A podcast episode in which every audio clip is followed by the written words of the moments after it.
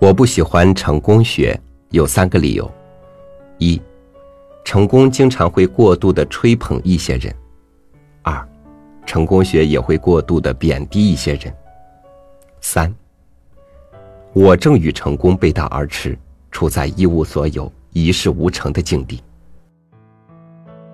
世界之所以丰富多彩，就因为生命各有其态，谁知道谁的未来成为谁呢？与您分享红影的文章，在东京拜访一事无成者周树人。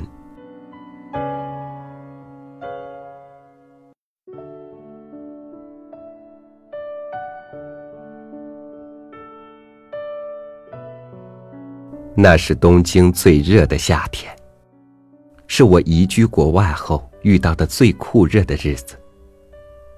那是一九九六年。漫长宽阔的青山大道，我忽然觉得与我并肩而行的那个身着和服的人似曾相识。他沉静的走着，没有朝我看一眼。他走到一所房子前，背对推拉门转过身来，进入一张泛黄的照片，是一个小伙子的样子。开始留小胡子，和日本青年没有什么区别。我看见照片背后他题下的名字：周树人，一九零六年。这题字如我脚步一样有音有节。我转头看四周，并没有什么异样，皇宫大道美丽如初。我没有惊慌，因为我就是来找他的，就像一九三六年的萧红曾经在东京等待他的灵魂。阴阳两界，过去今日，在某一时刻、某一地点能够交汇，遇到六次，就像火车开过岔口，扳道工的鬼魂在关切的注视。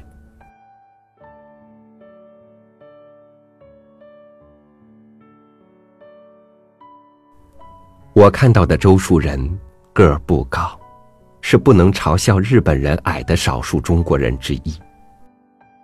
人偏瘦，完全没有后来那一身英气，那种嘲弄天下群雄的傲睨目光。他在成为把中国历史推上审判台的鲁迅之前，一直是个意志消沉的人，一个一无所成的人。留学日本前后七年，可以说做什么失败什么。不是不想做好，也不是没有能力做好，就是做不好。可能他认为，命中注定是个失败者。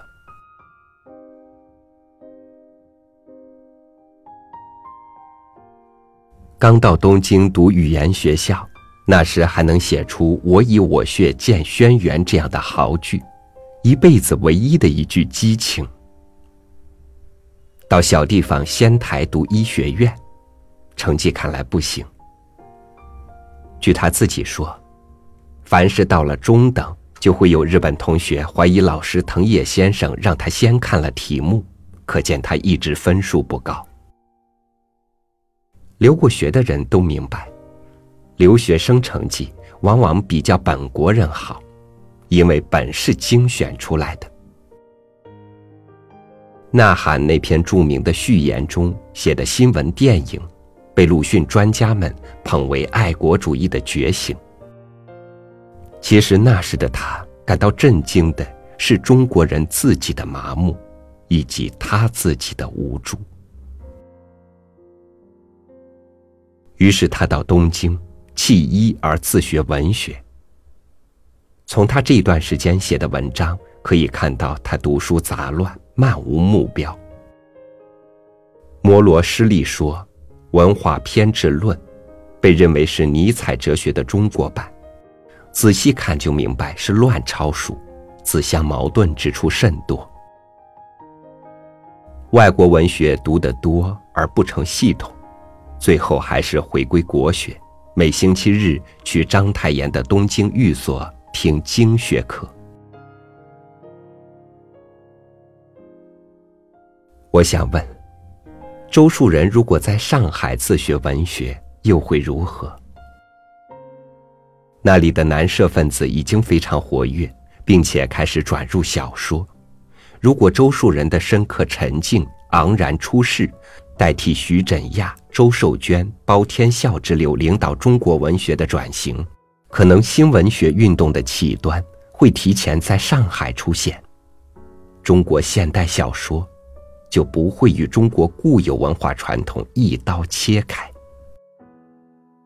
我当然无法为历史做玄策，但是周树人在日本。就在我提着裙子、低身拖鞋进入的一间房子里，闲住了两年多，只是用文言翻译了一本小说集，写了几篇头绪如乱麻的文化论文。这倒也不奇怪，这个人终其一生没有成为一个思索严密的理论家，外国文学也一直在介绍，但从无系统。在东京时。用了功夫，但是他不会在这两个领域里成功。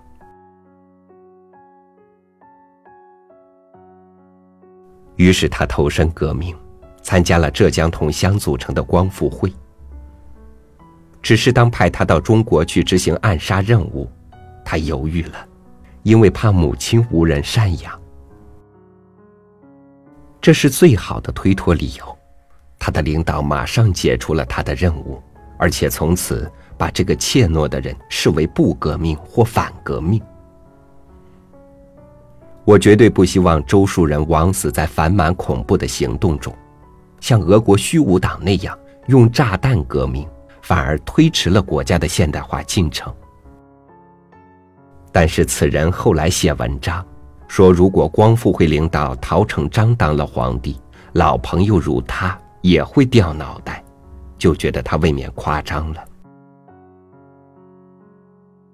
鲁迅专家都避而不谈此事，我想替周树人辩护一句：他的性格中缺乏一命相拼的血性，也无法冷峻到指挥别人去拼命。中国政治能干的人实在嫌多，太好，周树人。有勇气做一个考验关头临场退却的人。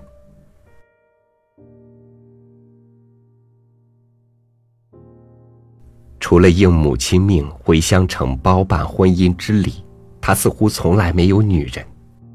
现在写野史者纷纷扬扬，说白净清秀的信子周作人的日本妻子原是他的女友。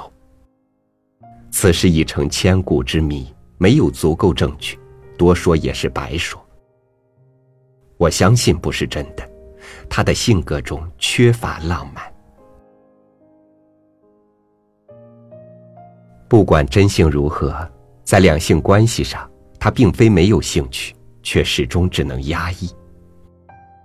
他和那个从东北投靠他而来的年轻女作家的感情，我有中篇小说《归来的女人》写到中间曲折。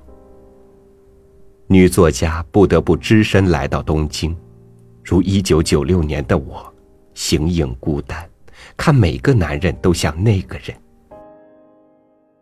但是一个一生忧郁的人，你能让他在病床上点燃浪漫？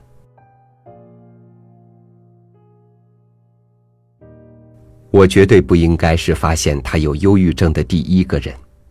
那么多鲁迅专家，应当看出。他在日本住了七年，竟然对日本景色秀丽从不着一字，从来没有什么美好的回忆。如果他是反日情绪强烈，倒也罢了。不，他并没有那样的排外情绪，他只是对什么都无法提起精神。当他在生病时，一人躺在榻榻米上。觉得四周的大楼正在坍塌，把他吞没。只是没有自觉的必要，才撑着去买药和食品，多年后，他喝醉了，对着月光下的自己的影子说：“只有你知道，我是一个人在挣扎。只有你知道，有多少次我已经向命运投降，渴望一死了之，但我终于活了下来。”他成为书写历史的圣者，成为每件事都做得惊天动地的辉煌灿烂的大师，这真是命运的讽刺。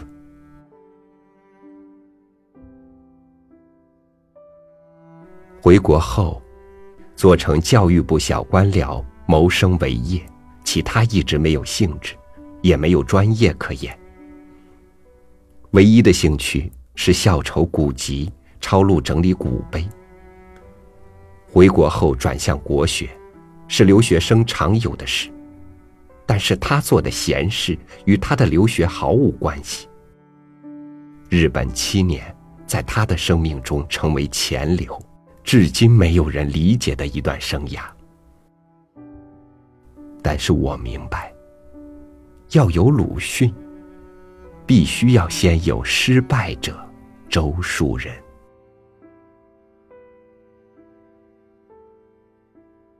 周作人正好可以作为对比。小伙子一到日本就兴高采烈，事事新鲜。日本的花草树木悦目，日本女人的素足动心，日本类似唐俗的民风，使他终身回忆不尽。周作人跟着奶兄自学文学，也真是认真，西洋文学、日本文学都学到一个系统知识。在种族歧视严重的日本，他并没有气鼓鼓的勉强滞留。实际上，周作人在日六年，乐不思归。这里谈不上不爱国，留学而与环境心理对抗，无论如何不是好事。至于周作人的恋爱成功，更是没有自卑加自尊折磨的人才能做到。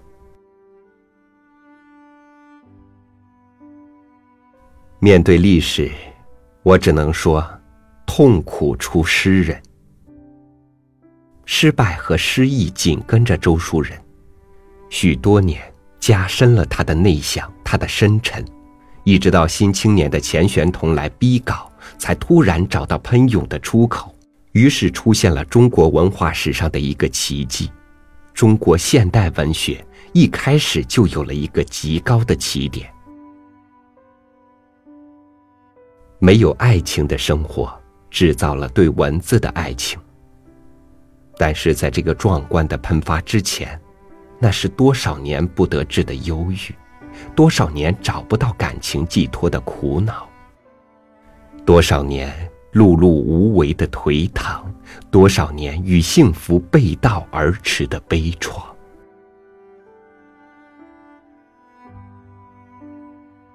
我不止一次在梦里梦见他。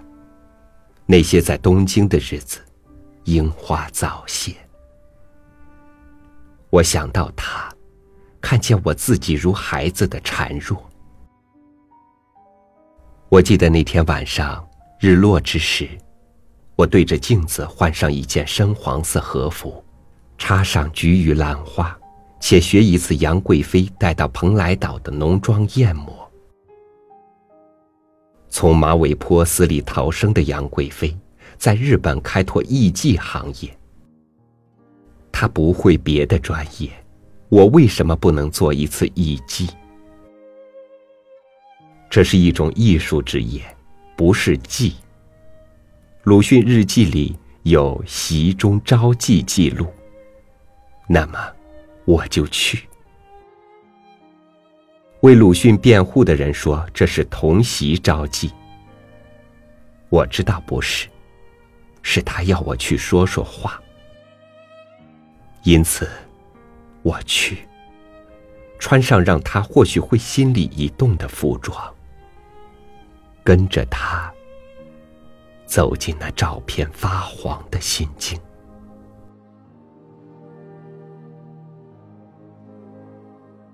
那年夏天在东京，我突然醒悟，我应当学学我去见的人。周树人从来没有梦想去当民族的喉舌，我也决定清除带小女子发言的打算。于是自己沉一沉气，开始乱读闲书，胡拼 CD，让自己在忧郁中慢慢体验忧郁。心里消沉时，看男人、女人，也就都平淡如水。周树人今四十岁，突然爆发，变成自己也没有想到会变成的人。我在临近四十岁时，渐渐沉静，随遇而安，做一个努力模仿周树人的人。我终于敢做一个失败者。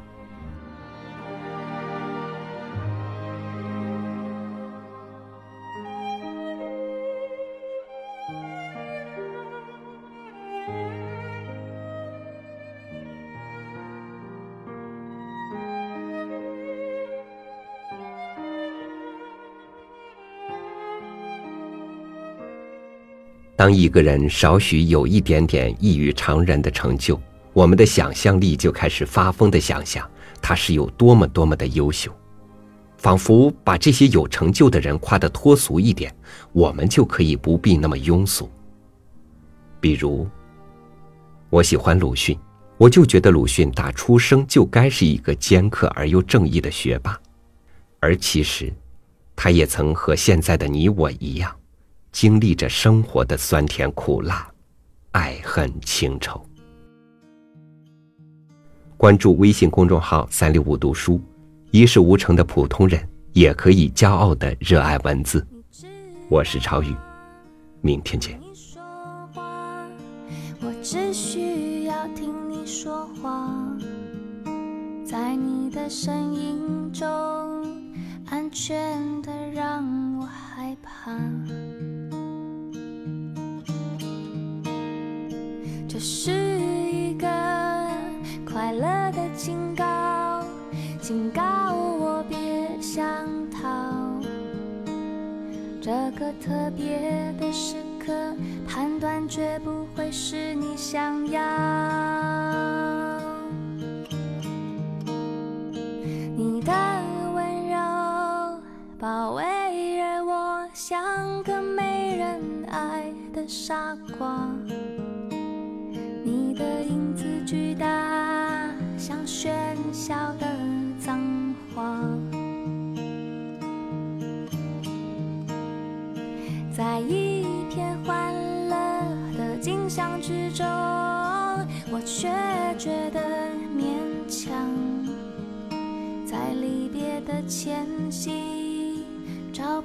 上的台阶下。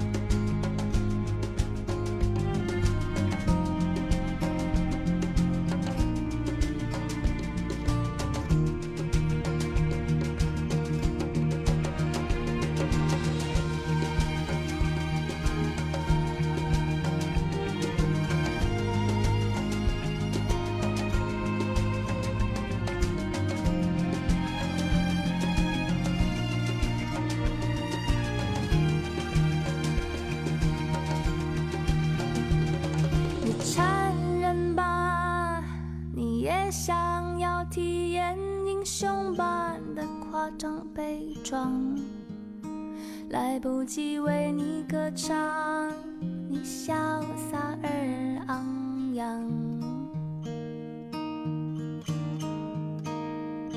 在一片荒凉的景象之中，